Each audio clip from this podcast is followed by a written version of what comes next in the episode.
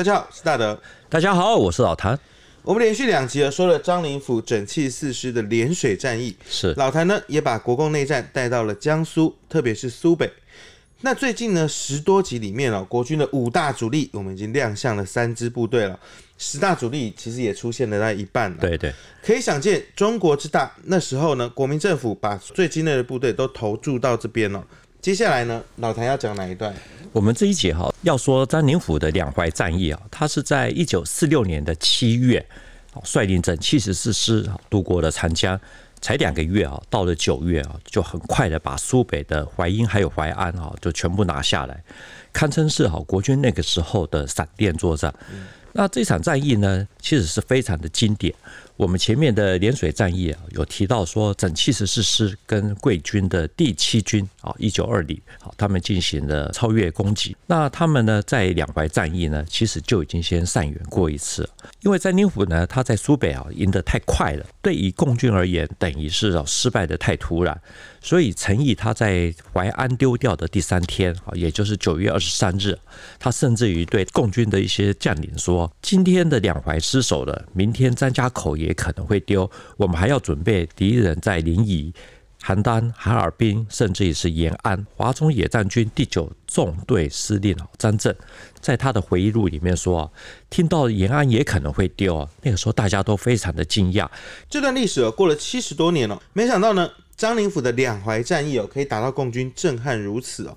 我想大家其实应该都迫不及待，想要知道这个过程是如何发展的。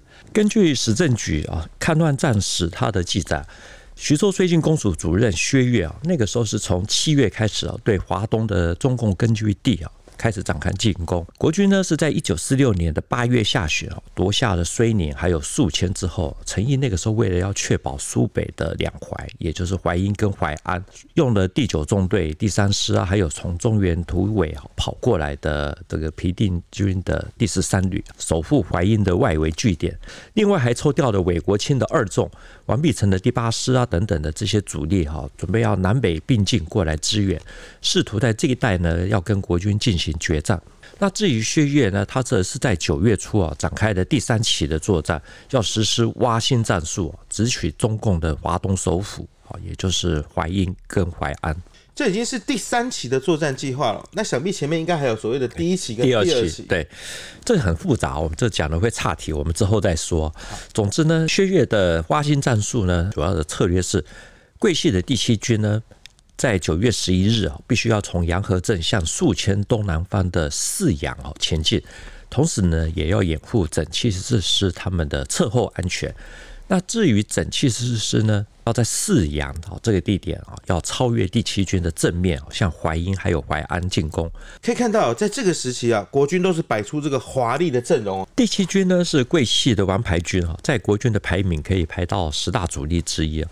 那个时候的军长是钟继啊，他后来有来台湾啊，因为那个时候桂系已经烟消云散，知名度很不高。可是我们必须要承认啊。中继还有第七军呢，在这次的作战啊，是非常的勇猛。我们其实也蛮想知道，中继哦，这个比较少为人知的这个将军哦，他率这个第七军是如何勇猛、主动的投入战场？根据薛岳的计划呢，中继呢必须要在十三日啊之前要占领泗阳。那他为了要早一点拿下，所以他命令一七一旅的旅长刘昉。在十二日的拂晓呢，就展开了攻击。那在作战里面呢，刘反呢，他的随行参谋还有传令兵呢都阵亡。那他自己本身也受到枪伤，可是没有什么大碍哈，不到一天就把这个泗阳给拿下来。那这位刘法呢，他后来也有来到台湾啊，并且是在金门中学教书教国文。台湾竟然有一本书呢，叫做《蓝烟未尽》啊，这里面有一些他在金门教书的故事。将领无兵可待哦，其实转换身份育人子弟，他也是一种无奈的选择。随后呢，第七军幺七幺旅呢渡过了运河北岸，同时呢，幺七二旅呢则是在。旅长呢朱乃瑞啊的率领之下呢，九月十三日啊，在泗阳以南啊，掩护整七十四师的超越。那整七十四师呢，一超越了第七军的正面以后呢，一路向前横扫。整七十四师在泗阳啊实施超越攻击哦，这就像是突然拔出倚天剑一样，大剑一挥。所以这个时候陈毅他才明白说，淮阴啊，就是还有淮安呢，危险了。好，他立刻调派了援军，好，并且立刻成立了淮阴前线临时指挥所。由谭震林来指挥啊，那张震作为参谋长，统一指挥九纵哦，还有赶过来的这些援军，援军又出现了。对，这次是谁？包括我们在涟水战役提过的，像老守坤他的六师第十八旅，还有皮定均的第十三旅等等。又是皮定均。我们之前说中共的中原突围啊，他突围之后呢，部队是驻扎在江苏的高邮。那后来呢，陈毅呢？这个发现这个战场实在太紧张了啊，抽调了一批的卡车，好载运皮定均的十三旅赶到淮阴。那那个时候呢，他们的部队啊是在九月十五日啊，跟整七十四师呢在漳湖河这一带哈进行了一场血战。那这条河流呢，它是淮河的一条支流，是淮阴通往洪泽湖的唯一河道。虽然说才三十多公里哦，不是很长。可是是淮阴能够成为苏北啊水陆要冲的一个重要因素。我们知道，在那个时候，共军的这个装备比较缺乏，竟然可以用卡车来运兵，想见这个军情的紧急程度。对，所以皮定均那个时候他在日记里面写说，他非常的高兴哈。这种写法其实真的蛮有皮定均的风格哦。是，他到了其实就立刻加入反击了吗？他们一到了淮阴以后，立刻急行军十五公里啊，这到了漳湖河这边去阻击。嗯。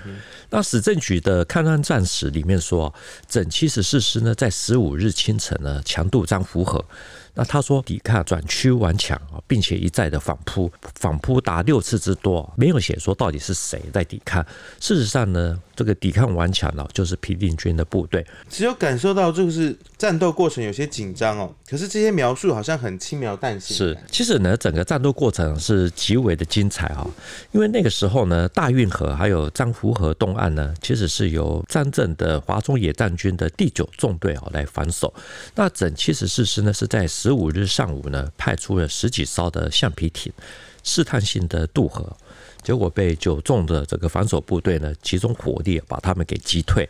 那突然之间呢，整七十四师呢立刻选择九纵火力的比较薄弱之处啊。用轻重机枪集中扫射，然后再来出动上百艘的橡皮艇啊，进行强渡。这可以堪称说是引蛇出洞的打法。老谭在涟水战役有特别提到橡皮艇，对，让人印象非常深刻。没想到两淮之战都已经用上了，而且规模更大。苏中苏北其实都是水网啊，所以有这些装备啊，也是整七十四师呢能够快速推进的重要原因啊。那总之呢，整七十四师他们的先头部队呢抢渡之后。立刻遭遇到皮定均他们部队的阻击。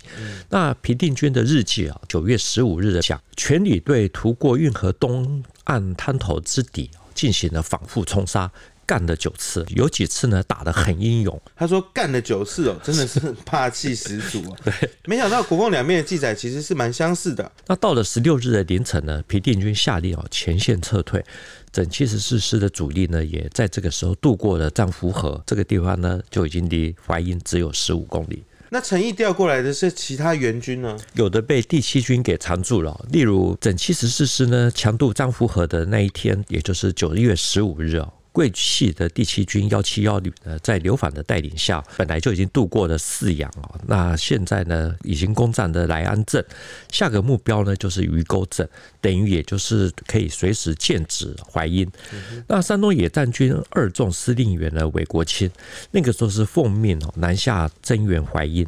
那韦国清他的部队呢，进到了鱼沟镇，刘反他那个时候也到莱安镇。那双方呢，在这边打了一天哦。第七军的军长钟计呢，命令刘反撤退，那陈毅呢也命令韦国清呢抛掉所有的重武器啊，轻装前进啊，务必要立刻赶到淮阴。老谭有请这个后知同学哦，做出了这个地图哦，原来是一个这种双保险的布局，用两前夹击的方式，这样看起来呢，陈毅就有点左支右絀哦，顾此失彼。没有错，那薛岳的这个挖心战术，派出了整七四师跟桂系的王牌刚七军哦，联手出击，没想到影响如此之大。现在呢，这个整七四师几乎已经兵临淮阴城下了，第七军也靠近了淮阴。对，接下来呢，大家都会想知道是怎么样去攻城的。张灵甫这次攻打淮阴呢，还包括了淮安哦，整体而言呢，有点像是他之后二打连水，也是采用速战速决。我们前面有提到，整七十四师呢，在九月十五日啊渡过了漳湖河，击退了疲旅啊。十六日的清晨呢，整七十四师他们就逼近了淮阴。那那个时候呢，占领虎他也把握了机会啊，转移他的主力啊，投入了左翼，并且沿着运河南岸啊，向淮阴啊这个城西啊进行猛攻。同时呢，另外组织突击队啊，由正面也就是高信桥啊这个前渡护城河，直接向南门突进。多路出击哦，听起来就非常的勇猛。因为共军呢，那个时候凭借着碉堡，那整七十师呢，逐步先肃清他周围的据点。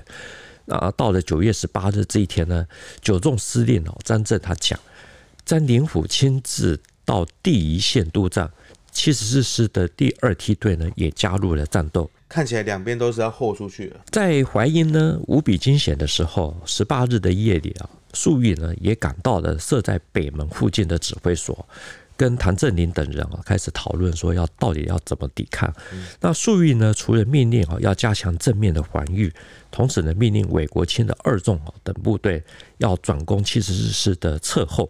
这是粟裕他拿手的战术。不过呢，就像我们前面提到的，韦国清的二纵呢，在淮阴的北方几公里之外呢，一个叫做鱼沟的地方被第七军给缠住。粟裕他能够动用的部队啊，那个时候只有一个团，所以这个计划没有实现。我们从前面一路听下来的好朋友们一定有发现哦，老谭刚刚有说到，山东野战军韦国清的二纵，他已经是奉命不要再打了，要轻装赶快去淮阴增援。对，怎么会没有到？这样子啊，使得这个被称为战神的这个共军大将粟裕无兵可用。韦国清呢，他的确是要离开鱼沟这个地方。那第七军幺七幺旅呢，那个时候也奉军长的命令哦，中计撤出来。可是呢，十九日的凌晨呢，刘戬却突然来一记回马枪，好重新去打鱼沟。那因为这里呢，关系到共军能不能。再回山东的这个退路啊，那陈毅呢只好命令韦国清呢掉头再去回攻，甚至于计划说干脆先拿下鱼沟，我改打你的四阳，啊，这样来断整七十四师的后路。那根据台湾近年有一本书叫做《蓝烟未尽》啊，那里面有一些描述啊，说这次呢。刘法他不但没有撤退，而且还修筑工事，摆出了就地决战的这种态势，并且呢，要大家啊到处悬挂标语，就是写说七军干，七军硬，哦，共军不敢碰一碰。这听起来有点像是激将法，就是故意要你山东野战军留下来。陈毅是这么容易被牵制住的吗？皮定均的日记哈，真的有提到这一点。他说哦，山东野战军说好今天晚上要抵达，一起配合打击整七十四师。结果呢，到了午夜十二点却变动了。他说哦，这种不协调的教训啊，我们要接受。那总之呢，由于第七军流反啊，他成功的牵制了陈毅他的山野。这个主力，那再加上粟裕的华中野战军呢，真正的主力呢也远水救不了近火，所以淮阴战役的结局啊，几乎就已经被注定了。如此一来啊，粟裕是不是就无计可施了？到了九月十九日凌晨，詹灵甫他派了一个加强营，利用九纵跟其他协防部队调整部署的时间，从结合部治理呢混入的淮阴的南门。那为什么他们能够进入呢？根据史政局的说法是。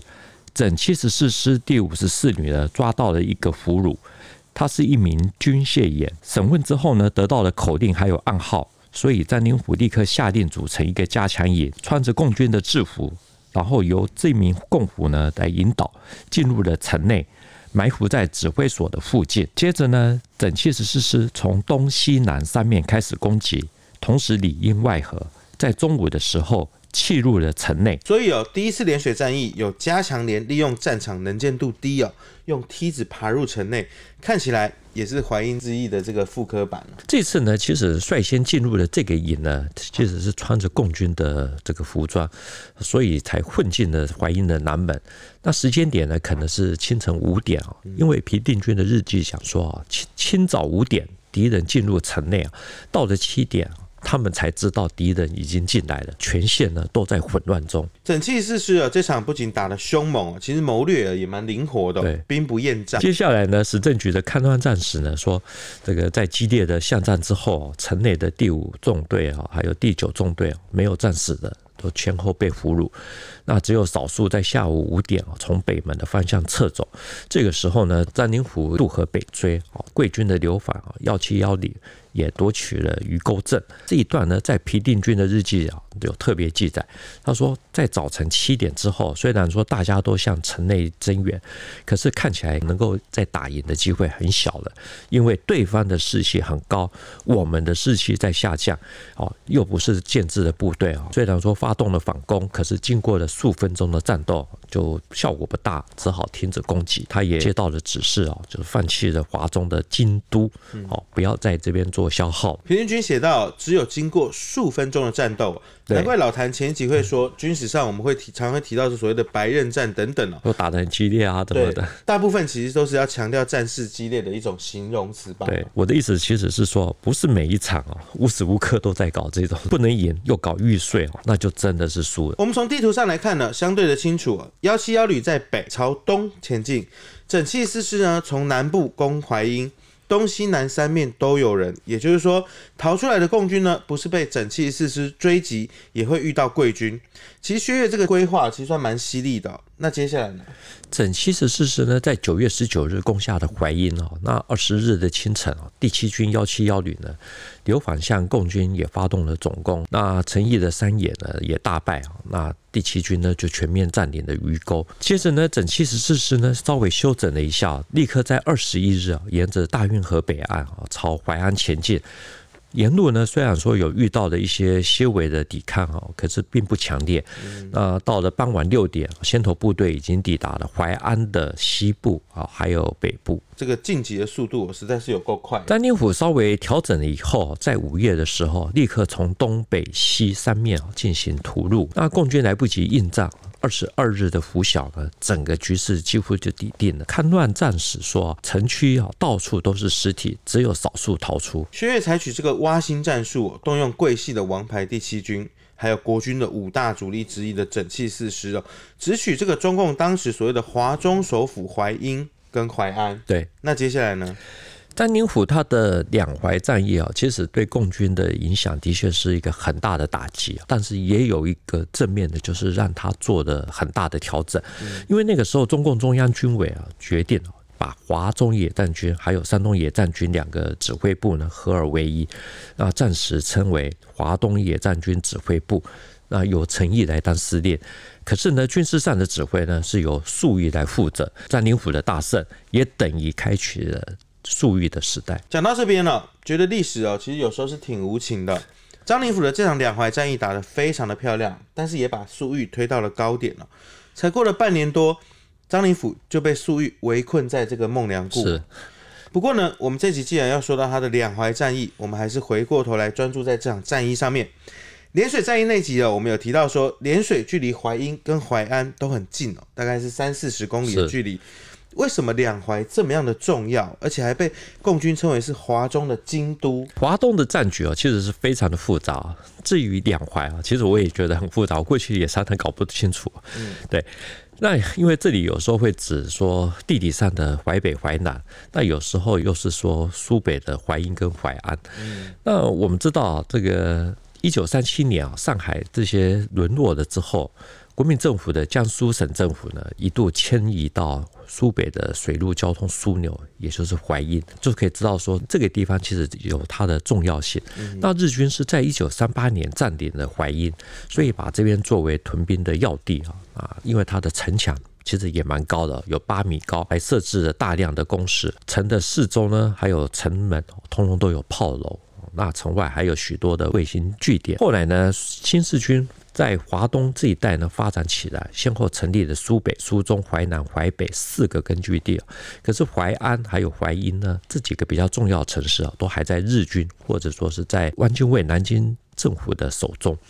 好，所以中共的这些根据地啊，没有办法相连。原来如此哦，在一九四六年的九月哦，张灵甫率整七四师哦来攻打淮阴跟淮安，代表了这个两淮啊，在抗战胜利之后没有多久。就变成新四军的地盘喽。对这段历史呢，史政局他的说法是啊，两淮地区呢，早在抗战期间，陈毅呢在这个地方哦常年经营，所以这个地方呢匪化呢也比其他地方还要深。陈毅常年经营哦，就有点像是一九四四年日军的一号作战，那时候汤恩伯丢了河南，八路军新四军就进去填补这个真空地带。所以在抗战胜利之后呢，国共其实都知道啊。两边的对决要来了。毛泽东呢，在八月二十四日啊，对中共华中局下达指示，尽速的占领运河沿线，还有串场河沿线的各城市，把苏中、苏北、淮南、淮北啊，这个打成一片。这道指示哦，等于是中共要进一步夯实这片区域哦。蒋介石怎么可能拱手相让呢？他要怎么办？国民政府那个时候直接把一些实力派的卫军就地赋予番号，负责重要地区的防务。可是呢，中共这个时候他也有一定的实力啊，所以他也透过一些其他管道拉拢某些的魏军倒向自己。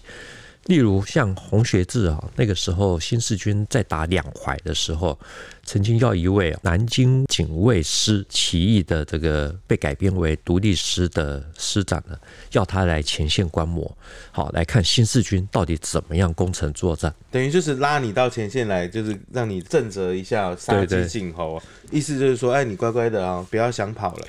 那其实我们很好奇，这位没有指名道姓这位独立师的这个师长到底是谁？